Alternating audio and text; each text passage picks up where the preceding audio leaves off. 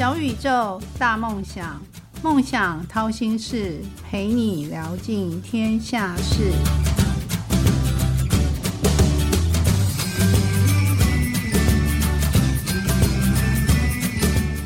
欢迎来到梦想掏心事，小宇宙，小小问大大，我是主持人王小小。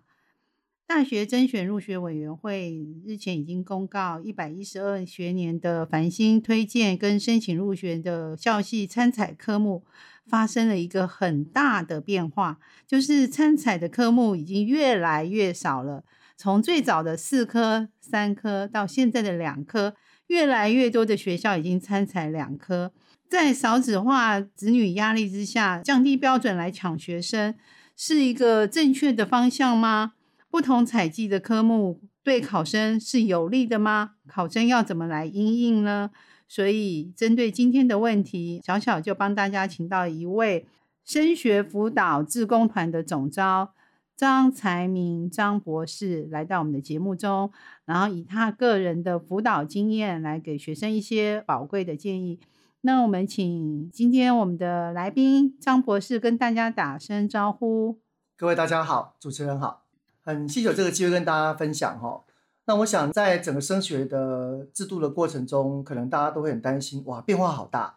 那因为这样子呢，我个人其实在这个领域呢，大概服务了呃蛮长时间哈，也帮了很多的学校、偏向的学校等等，做一些升学辅导啊、填志愿啊、演讲制度的变动啊。那更重要的是让这些关心这个议题的爸妈跟孩子能够呃得到一些资源之后，能够稍微呃有正确认识，然后能够放宽心哈。其实没有那么恐怖啦。那我自己呢，其实在这个区块，呃，除了辅导学生之外呢，我们也会呃常去一些偏乡的学校呢，去建立一些制度，让一些学校的学长姐能够帮后面的学弟妹。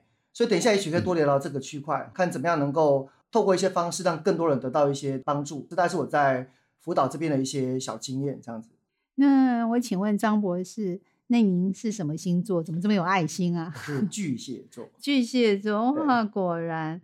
您觉得在你这辅导学生的过程中，什么样的事情让你觉得最有成就感？呃，应该是原本蛮多的学校哈，那他因为可能资源比较少，他们会很担心说呢，呃，如果去个人申请，因为会有一些口面试的场景，他们会紧张害怕，所以很多人他们会刻意的选择说，我就透过繁星哦，如果是这个升大学的这个制度的话了哈，用繁星上榜，他们就觉得很开心了哈，甚至因为繁星而屈就。都觉得无所谓，因为他们就到完全避免个人申请。那我们在这些学校呢，透过一些的协助呢，让一些学生呢，他也愿意勇敢去尝试个人申请，后来如愿的上榜，很棒很棒的学校。虽然也是台大，虽然不是医科，虽然不是电机，哈，可是我们觉得还是很有成就感，因为我们让一些孩子呢，能够有自信心去面对这样一个挑战，而且过程呢，我们看到这孩子呢，他真的会成长，会进步。只要去练习这些口面试，孩子会改变，会是爸妈看得到的。所以很鼓励说，任何的孩子呢，不要因为自己比较没有信心，就去屈就一些升学制度上的限制。我们比较希望这样的情况能够尽量的少发生，或是不要发生。我觉得你们好有爱心哦，而且让他们多方面尝试。其实有时候是因为他们考虑到交通费吧，因为申请入学要面试，其实交通费是他们的一大负担。张老师，我我觉得叫你张老师可能更 亲切一点。可以可以可以，好，没问题。那您可以形容，我觉得你这么有爱心的老师，是可以形容一下你自己人生像哪一种水果吗？因为这是我们节目中固定的一个有趣的提问。我觉得比较像苹果。为什么像苹果呢？因为苹果其实，呃，不管是像中医里面会有这个有些水果谁能吃谁不能吃嘛，哈。嗯。苹果比较中性，然后大家都可以。然后再来是有一句成语嘛，哈，或是谚语，一天一苹果，医生远离我。那大概就是希望说，能够让一些人带给一些人一些协助啊，或是一些开心的事啊，让一些比较不好的事都远去。我希望能够扮演这样的一个角色。嗯，苹果，那就是每天都吃一颗苹果，每天都身体健康。好，那老师可不可以聊一下，你小时候有没有遇到过什么挫折，是自己忘不掉的？因为现在学生每天其实都面对教育制度改变啊，其实他们挫折也是有的。那你可不可以用你的自己的经验分享给学生们？像我们有时候面对一些什么挑战啊，那个本来就有难度，本来就有几率哦，所以那个都不太算太太难过的挫折。去参加挑战，本来就是会有赢，然后有一些不如意的事嘛。那比较大挫折是有些时候我们在帮一些，例如说呃，也是做一些嗯自己觉得好的事情的时候呢，如果别人会有一些不方便啊，或是反而是不容易去接受的话呢，反而会觉得说好像是想帮人家的这个心愿达不到，有时候蛮难过的。那像有时候我们在辅导的时候有类似这样小小的经验，比如说我们在辅导一些学生，那诶明明我们都讲好了，会很多人会会呃因为自工服务嘛哈，会很多带一些学生来，可是可能因为种种事情呢，来的人变得比较少或什么，你会觉得说好像辜负了很多一起去帮忙那些自工老师，所以这是我觉得比较希望能够避免的事啦。所以后来当然我们也释怀了，那因为别人需要我们帮就会来，那你有那颗心这样就够了，不要想太多。所以你自己很快又变正能量。虽然他们给你一个没有过来参与你的演讲或辅导，你自己是难过的。那老师，你小时候就想要当老师吗？呃，应该讲是哈。当然，老师的形式很多种嘛。能够呃，这个小时候好像大家都觉得说，哎，这个好像这个蛮喜欢这样讲话聊天呐，哈。那我觉得那个总是能够呃，当老师一来是自己是一个挑战嘛，哈，你能够让别人能够有收获；二来是呢。把一些你不懂的东西、有点困惑的东西能够讲清楚，自己也会更容易理清。所以过程中其实真的是教学相长，所以蛮喜欢这样的一个任务。如果现在可以选择，未来你还想要可以有一个职业，你想要当什么？因为当老师可能当到一定的年纪会当不动嘛，那到时候呢可以去转过来当老师的志工，对不对？帮别人当老师，成就别人当老师，可能也是一个不错的选择。嗯，就是老师的志工，就是跟你现在工作其实有点接近，就是志工团的总招嘛，就是升学辅导。我现在还是自己会有一些机会去帮一些人嘛，哈，啊之后可能帮不动了，哦，就是帮忙要去帮别人的人。那我期待你要活到一百岁，一百二十岁，你可以永远帮助大家。万分感谢。你在你辅导这个行业，这个教学这个行业，这个领域有没有一句是你常常用到的话？什么要辅导学升学啊，一定会用到一个术语，可不可以分享给我们？好，其实我想这些辅导的话，应该大家都常听哈。那我分享一个大家可能也很常听，可是常会忘掉又蛮重要的一个一个词，叫超筛。那这个大概是在填大学志愿的个人申请会遇到了哈。它的概念其实就是说。一般呢，我们在填志愿的时候呢，常会遇到这个小小的漏掉的地方。你会觉得，哎，他第一关筛国文三倍，然后然后呢，第二关，例如说，呃，筛英文两倍。那第一关筛三倍的时候呢，哎，我的分数也到啦。第二关英文两倍，我分数也到，为什么还是没上呢？因为被超筛给滤掉了。那概念就是呢，你要比最后一关的过关几分高一分以上，才能够避掉超筛，否则就跟别人一起比这个超额筛选。那超筛选的话呢，因为通常会有那些刚好在算那些人数累进的问题，会让你不如意。通常去单纯去用运气去超筛，可能一半会不过，甚至会更高。越激烈科系会这个比例会越高。所以呢，必掉超筛是我们常跟学生提醒的，也是大家可能常以为自己了解，可是常漏掉。听众朋友们，把超筛这个名词学起来了吗？老师提醒大家不要忘记超筛，这是很重要的步骤。可能一个不小心，就二分之一的机会就跑掉了。特别是现在一月十三号马上要学测了，同学们拿到成绩单之后要特别的留意。那老师，我我有个问题想请问，你在这个一新制实施后一年了，那你有没有什么样的观察？因为我刚刚有在开始的时候提到，最新的是就是筛选的门槛已经从四科、三科到两科。未来会不会变成一科呢？我觉得在考生人数越来越少的状况下，也许这是可能发生的。就是像今年缺额是一点四万，以前我们从来没有想过未来会不会发生。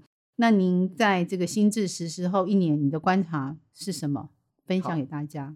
嗯，其实我感觉就跟当初有一个比较大的变动的制度出现的时候，哈，它的情况很像，像当初会考。是经过大概两三年的呃这样的调整之后呢，包括考生自己的策略调整，包括各个定简章的单位去调整策略，后来才稳定下来。稳定之后几乎也没有太大的变动过。那我想整个一零八课纲的升学制度呢，不管是个人申请或者分科测验，应该都在在这个过程中了哈。那我们看一下今年的个人申请的考科，虽然大家说采计两科的哈，参采两科的变得比以前多很多哈。那那就是因为参采四科三科的变少了，可是最多最多的参采的科目数在学测个人申请还是三科，它还是最高的。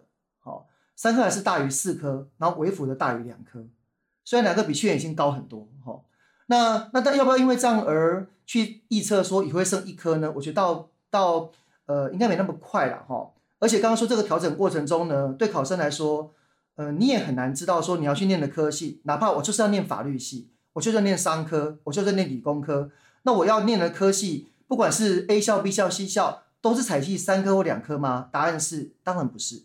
好，你真的不知道你想要报考的相邻的学校呢，它是四科还是三科还是两科？所以不管制度呢，呃，再有一些呃这个维护这个数字的调整变动。我觉得考生还都是应该照原本的应考策略。一般正常现在的 slogan 是五选四嘛，那当然那个还是有人考五选五，可是比较多是五选四，还是照原本五选四的脉络。当然你自己知道说三科采集在个人申请最多，那你自己知道说假设有某一科真的考的不是很理想，你不要那么沮丧，一样是正能量来面对啊。这科考砸了啊，没关系没关系。听听过这个这个呃这样一个讨论啊，有个概念说。有一科考砸了，那我可以去报考只有参采三科的学校。参采就是连它的检定、跟倍率筛选、跟最后的采集都完全不采，叫参叫叫参采的概念。哦，所以说只参采三科，假设没有参采到国文的话，表示国文就是完全不看，好，完全都不管。好，这叫参采的概念。所以就是可以是比较呃比较建议是把这个考科好像参采两科变多了这个这样一个资讯呢，把它转换成说。万一有一科考的不是很理想，给自己一个正面的鼓励，说没有关系，还会有很多的相关我要的科系呢。它的参采这一科可能是呃算的比较少哦，或者是它的呃超筛的组合里面呢是跟别科包在一起筛的。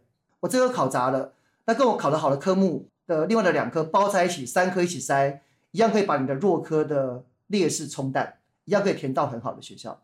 那老师，那刚刚之前有聊，有跟你先聊到一会，就是说有些新校系，它的英文跟治安的能力其实是更重要的，要这个部分要不要提一下？搞不好这也是一个，因为其实大数据也是个趋势啦。对。那也蛮多学生，因为赚钱比较多嘛，更多学生想要往这边发展，可以聊一下吗？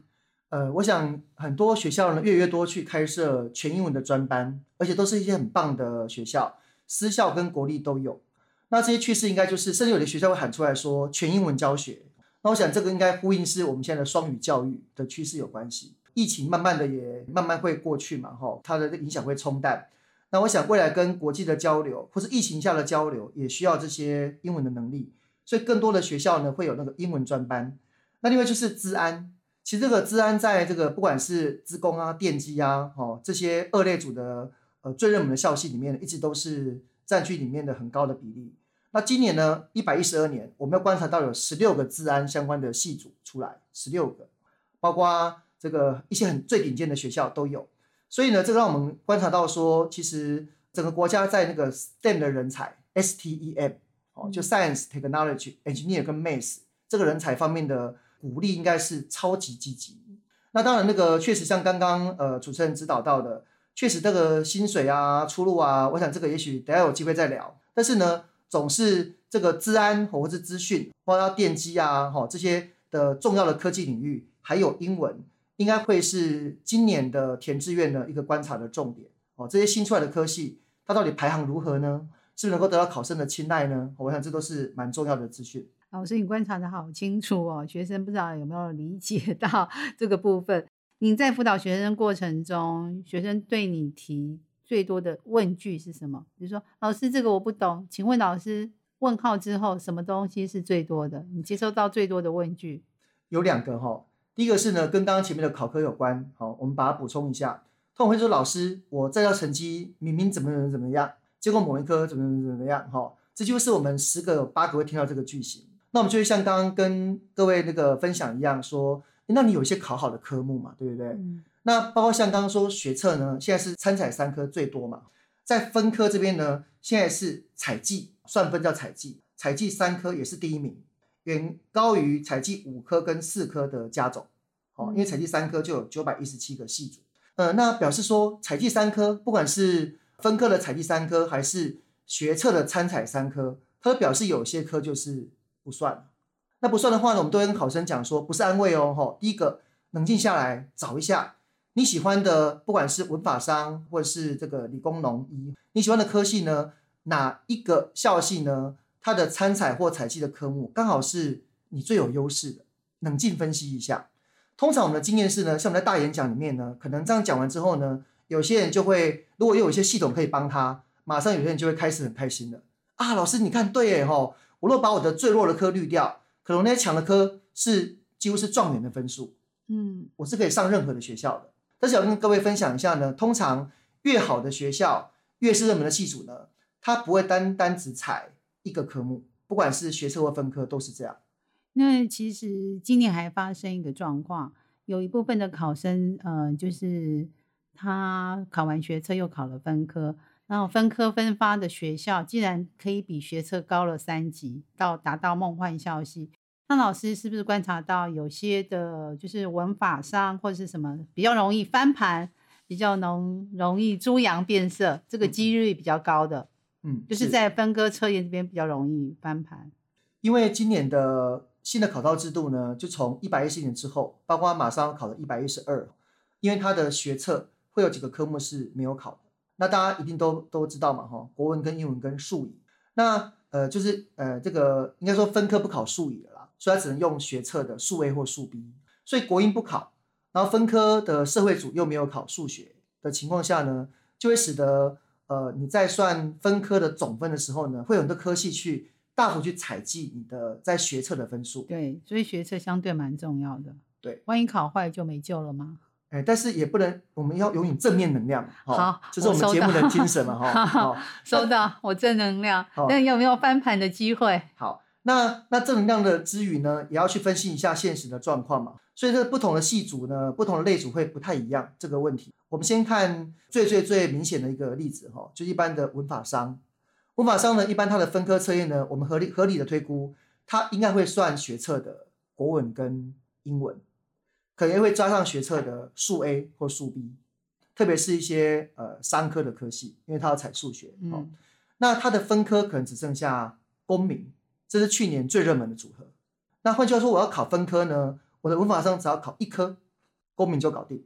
公民达高分就有机会翻盘吗？呃，当然你要前提是其他的国文、英文他考的不太差，哦，就是学测的成绩不太差。对，那我的这一科这个把它读得非常非常非常纯熟，很容易赢过别人。那当然采集一科不会不会是只有采集公民啊，哈，但是文法商里面呢，这个整个的分科测验里面呢，它只采集一科的这样的科系呢，其实比例是很高的。那像这样的这个科这样的一个安排呢，就是呃对考生来说，只要你把那一科顾好。那会采集哪一科呢？通常如果是商科，可能会采集公民，因为公民会教经济。那法律也会采集公民，因为公民也有法律。公民就是经济加法律加政治加社会嘛的组合体。那可是如果是一些呃商科，也许他会用数甲，也有可能。如果那一科的分科测验，所以数学比较特别组合就是它又算学测的数 A 数 B，又算分科的数甲，所以就是数学优势就会变得比较厉害。那那在那个呃理工科这里呢，其实。同样也是你在分科测验里面呢，假设你的呃那个如果学测没有考好，可你分科测验里面呢，假设你把分科测验呢呃这个拼的再怎么棒，但是因为它本身还是有比较多的科目是用学测的分数来直接移转，跟文法商是一样的，所以文法商跟理工呢，如果你学测没有考好，用分科要去猪羊变色，难度会稍微大一点，但是倒过来呢，医农的三类组就比较容易。因为呢，它比较多的科系，你看你直接想嘛，在医农里面呢，它的分科一定会采集生物，几乎，那有的会抓物理、化学，因为化学跟生物一般是三类组的重点科目。对，所以这样加一加之后呢，这些医农的考生，他的分科测验呢，采集分科的科目数就会大于从学测移转过来的科目数。所以呢，如果你是分科的考生，假设假设你的学测考得不是那么理想，比较容易猪羊变色的的类组是医农。是第一名，他最有可能会因为你的分科考好就猪羊变色。嗯，我我本来以为是很多学生都想把医科设为第一目标，所以他们就是拼完学测之后继续拼职考，因为南部的医科可能不想读，还要一定要念北部某知名大学的医科。那这样看起来是翻盘的机会是蛮大的喽。对，但是医科呢，因为它本身呃它的。分科测一定才很多了哈，因为毕竟它是一个重中之重哈，大家很重视的一个科系哈。但是我刚刚讲医农是包括不止医科的其他的呃所有三类组的科系，三类还有很多证照的系嘛，还有很多这个三类组的农的方面的系。但是呢，总体来说，三类组的因为刚刚说分科测验，它有比较多的单独的科目会被采集，所以如果学测考的不是很理想的话呢，你的一农这边一来名额也比较多，然后机会也比较大，不像理工科的二类组的分科测验，它惯例来说名额就比较少了。所以来讲，那个分科最有机会助养变色的就是一跟农，嗯，这一组。面对自己科系的选择跟人生转折上，老师你自己例子是什么？你是从一路就念文的吗？嗯，不是，我大学念电机，硕士班念气管，电机是志愿前三名呢。对，然后那博士班念的是社会。哇，你每个都是 斜杠，真的超强的，所以很斜杠。那那你斜杠了三次，那你有什么样的经验可以跟学生分享？你斜杠了三次啊，不同领域，那每次都成功啊？其实都是有一些因缘的那个协助哈，才能够成功。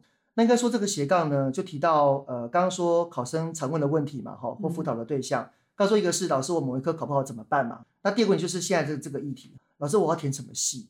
那一般呢，我们这样聊一下之后呢，通常都会先跟他说，你没有想过吗？等等等等等等。而且通常这个选系呢，爸妈跟孩子会有一些非常激烈的拔河。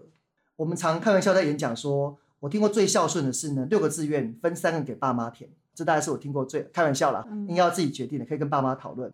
那但是这个逻辑之下呢，我们发现说学生他真的是探索的很不够。当然也不能够怪他们，因为学生都很忙，所以呢比较多的大学的科系呢，可能都会是透过一些呃文件的介绍啦，有个高中生专区啊，或是有一些 DM 啊、brochure 啊，跟学生介绍。当然有些积极的会去各高中去演讲去说明，可是我们觉得这样好像还是不够。所以有些大学会办一些类似实体或线上的类似一些活动，像嘉年华这样子，让大家去也都很热门。我建议是这个问题呢，最好的解法有两个，一个是呢想分享一个就是一个知名的名人呐的一个这个分享给大家参考。有一个大师哈，他是一个创新大师，叫克里斯登丁森。那这克里斯丁森他是说有个概念叫如何衡量你的人生哦，这个概念。当然找到很棒高兴的工作很重要。可他更建议说，你要思考一下，你喜欢过什么样的人生，什么对你是重要的。那衡量的基础每个都应该是不同的。所以我想跟大家讲说，其实目前大学是不是跟以前很不一样的？你不管念什么样的科系，我猜百分之九十九以上，你的学校呢都准备了很多跨域学程，你可以去跨域，等于是很光明正大去斜杠哦，不是好像是私底下去花自己的时间去苦学啊。现在这个时代已经或者是去旁听。旁听报告哈，这个旁听真的是呃，这个超优学生才会去做的事 哈哈。那但是什么叫什么叫和正式的斜杠呢？因为现在很多大学都会有类似的跨域学程，双修啊。双修呢是更顶尖的，一般有几个层次，最呃难的就是呃双学位哈，再来是所谓的辅系，这是比较传统的。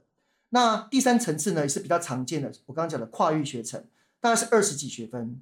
一些比较比较积极的学校会这样规划说，你本来要一百二十八才毕业，那你去说这个跨越学程呢，我会去减免你部分你要修的科系的学分的要求，让你降低要求，那就很轻松可以跨到另外一个领域去，很正式的跨过去，完全没有太大的压力。哦，这样很赞呢。学医，我学医的可以跨到音乐系那个领域吗？因为好蛮多医生都好，呃，都蛮有音乐才华的。我目前认识到了这些有跨越学程的学校呢，几乎在这边都是很 open 的哈，它会减少你的必修加必选的分量，那你可以正式跨过去。那还有一个就是，呃，除了以前通知之外，有个类似微学分的概念，哈，或是创客的那种实作。其实像刚刚说的哈，你你从高中一样哈，我很鼓励说，你有那么多弹性学习，你有那么多自主学习的时间，你真的不要只是参加那些什么呃活动啦，或甚至是。一些演讲呐，或是营队啊，不要只有这样。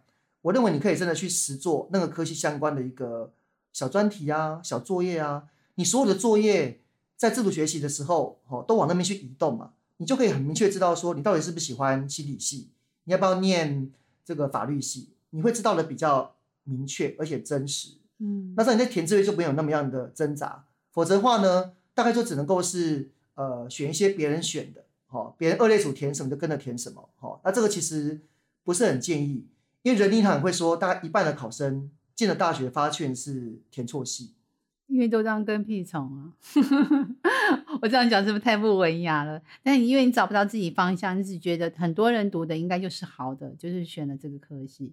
那事实上，呃，现在学测是大学的部分可以选六个，然后在技科大的部分可以选择五个。那老对师有什么建议吗？这样嗯这怎么分配他的科系？好，我们建议说，呃，以呃，如果是以分配的概念呢，哈，一般六个志愿我们建议是两个填梦幻，两个正常，两个保守，哦，这是一个算是一个呃理打安全牌，哦理论，那哎，很棒哈、那个呃讲的非常非常棒。理论是这样嘛，实物上呢，大家都想填梦幻，好、那顶多填到正常。那正常因为都漏掉了超筛，所以听起来一点也不正常，哦嗯，但他都以为是正常，所以就会出现一些比较辛苦的状况。那分配的部分呢，我会建议说科大一定要去填，哦，坦白讲呢，人生很长，哦，又是正能量的一个叙述了，哦，其实你今天就算是填了一个呃，可能是所谓的保守系，然后后来上了只上这个保守系，哈、有的可能会很沮丧。通常我会这样跟学生做分享了，哈、他也一般会觉得说，诶还不错。你去念的这个保守系呢，你可能觉得你分数不该在这里，哦，你有百般的理由说，因为那天不舒服啊，天气不好啊，失常啊，哈、所以去进了这个保守系。可是呢，只要你知道说，在保守系，只要你能够念到书卷奖，一般大学的前几名叫书卷奖。那硕士班呢，通常可以跳一到两级，哦，直接可以上更高一到两级的大学。每个大学都很棒，只不过有些世俗的眼光嘛，哈、会跳一到两级，会跳上去。那对你来说可能会更好，哦，所以其实我们会跟这样跟学生做一些呃这个这个资讯的那个传达，最后一张文凭是更赞的，只是为人生又在加分了。对，而且理论上呢，在呃实际的工作岗位上面，像刚刚您提到的斜杠哈，以目前来说，实务上的问题大部分是跨领域的，哎，真的真的哈，比如说我们常演讲讲的例子哈，有些天文学家哈，那个就是观测星象嘛哈，有些那个生那个那个生理学家、病理学家在观察一些什么白血球啊等等。可是当时当这些病理学家、呃生物学家在观察白血球的时候呢，他想要拍那个白血球跟这个这些呃这个体内的这个这个这个这个病毒啊细菌对抗的情况，其实拍不到，因为光太微弱了，一照光就就拍不到了哈，它就不会动了嘛哈，或是因为杂质很多。可是结合天文学家的的概念的理论，天文学家最厉害啊，他拍星空大气都是杂质啊，都是微弱的灯光啊，一结合之后呢就可以拍到。所以跨领域真的是一个最好最好突破的点。那我觉得正面正能量的人，你永远不知道说你人生遇到的这个历程呢，他后面会不会用到？我觉得应该这样正面看待说，你学任何的科系，哪怕是因为当初学测的分数、分科的分数，你学的科系只要你能够正面去学它，你也能够学到一些知识，再加上刚刚的跨领域的学程，应该在硕士班的做一些调整，我想都会找到很棒的道路。哦，这是蛮期待，呃，大家都能够这样去这样去思考了。那科系跟学校，你会比较建议学生先选系还是先选校？呃，这个答案在最近的填志愿上呢，似乎先选系好像是一个大家比较认可的主趋势哈。嗯但是我想跟各位分享说，因为现在的大学都有一些很厉害的联盟哦，有些大学之间可以互相跨校的的转系视为内转，有学校可以互相跨校互相去做选课。那例如说你想念的科系呢，假设你那个学校可能它你不是进你最想念的科系，可是透过刚刚所谓所提到的呃这个双修哦双主修，第二个辅系好、再来是跨领域的学程，甚至修一些微学分，都可以让你去具备另外一个跨领域的一个能力。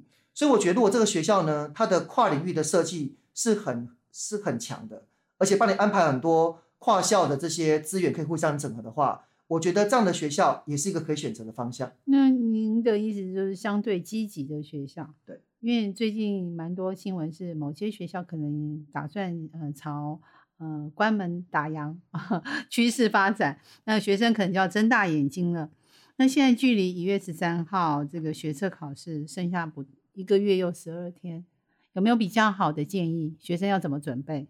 就比好较务实哦。我觉得这个学生会睁大耳朵，呃，注意听。好，我觉得第一个是哈，你中文系你心目中最想要的第一志愿或前几志愿，然后呢，在你现在这个时候呢，把那个简章翻开，不要花太多时间，因为你没有时间，你很忙，稍微欣赏一下那个那个科系的简章，包括它的那个学测跟分科，因为刚刚说分科虽然是明年呃比较后面的事，可是呢，因为它会采集好、你的学测的一些科目当检定哦，真的蛮多的哈、像例如说最常被采集这个当检定再分科的哈是数 A，再来是数 B，哦，再来是英文、国文等等。那这几个科目呢，你要知道说哦，原来呢我的学测的打仗哈这个考试呢，它呃我想要念的科系它是采集这几科，你先心里面有有个底。因为我们常看到很多人说，你老师说学测最多采集的是数 A 跟数 B，在分科测验的时候呢是，他会来采集学测的科目当分科的检定。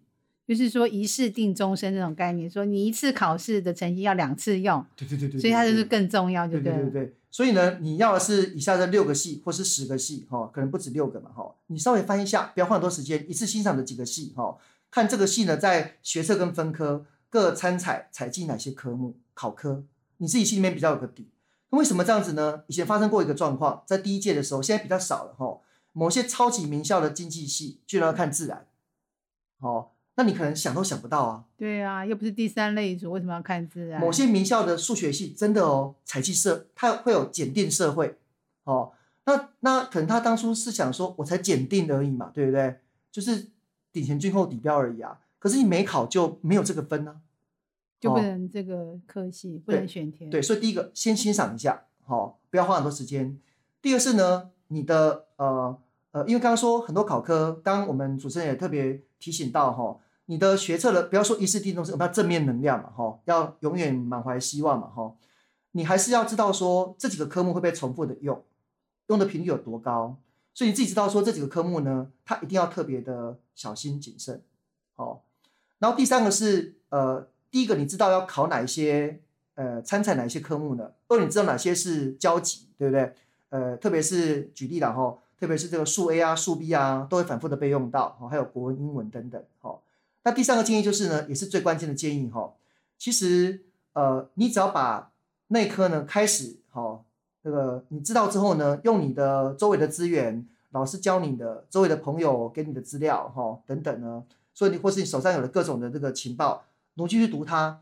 我觉得只要尽力，我个人觉得随时开始都不晚。为什么呢？其实，在真正的算分数，在填志愿的时候呢，呃，分科当然是算总分，本来就合在一起算。在学测个人申请的时候呢，大部分你要的科系都会有那种三科包在一起筛，或是两科一起筛。好，例如说这一关是五倍率好了，它是国文加英文加数学。好，什么意思呢？假设我数学原本不太好，当我发现刚刚说第一个，诶，原来我要的科系都要英都要数学，哇，糟了，怎么办？二呢，看一看数学是绝对的交集，躲不掉。三呢，我现在开始读数学，会不会来不及呢？哪怕也多拉了一分两分，你知道到时候选数学包、英文包、国文三科一起包起来塞五倍率这一关的科系，打团体战喽。对你就是强科包弱科嘛，哈、嗯，那你多那一两分就有就有差，就会有帮助。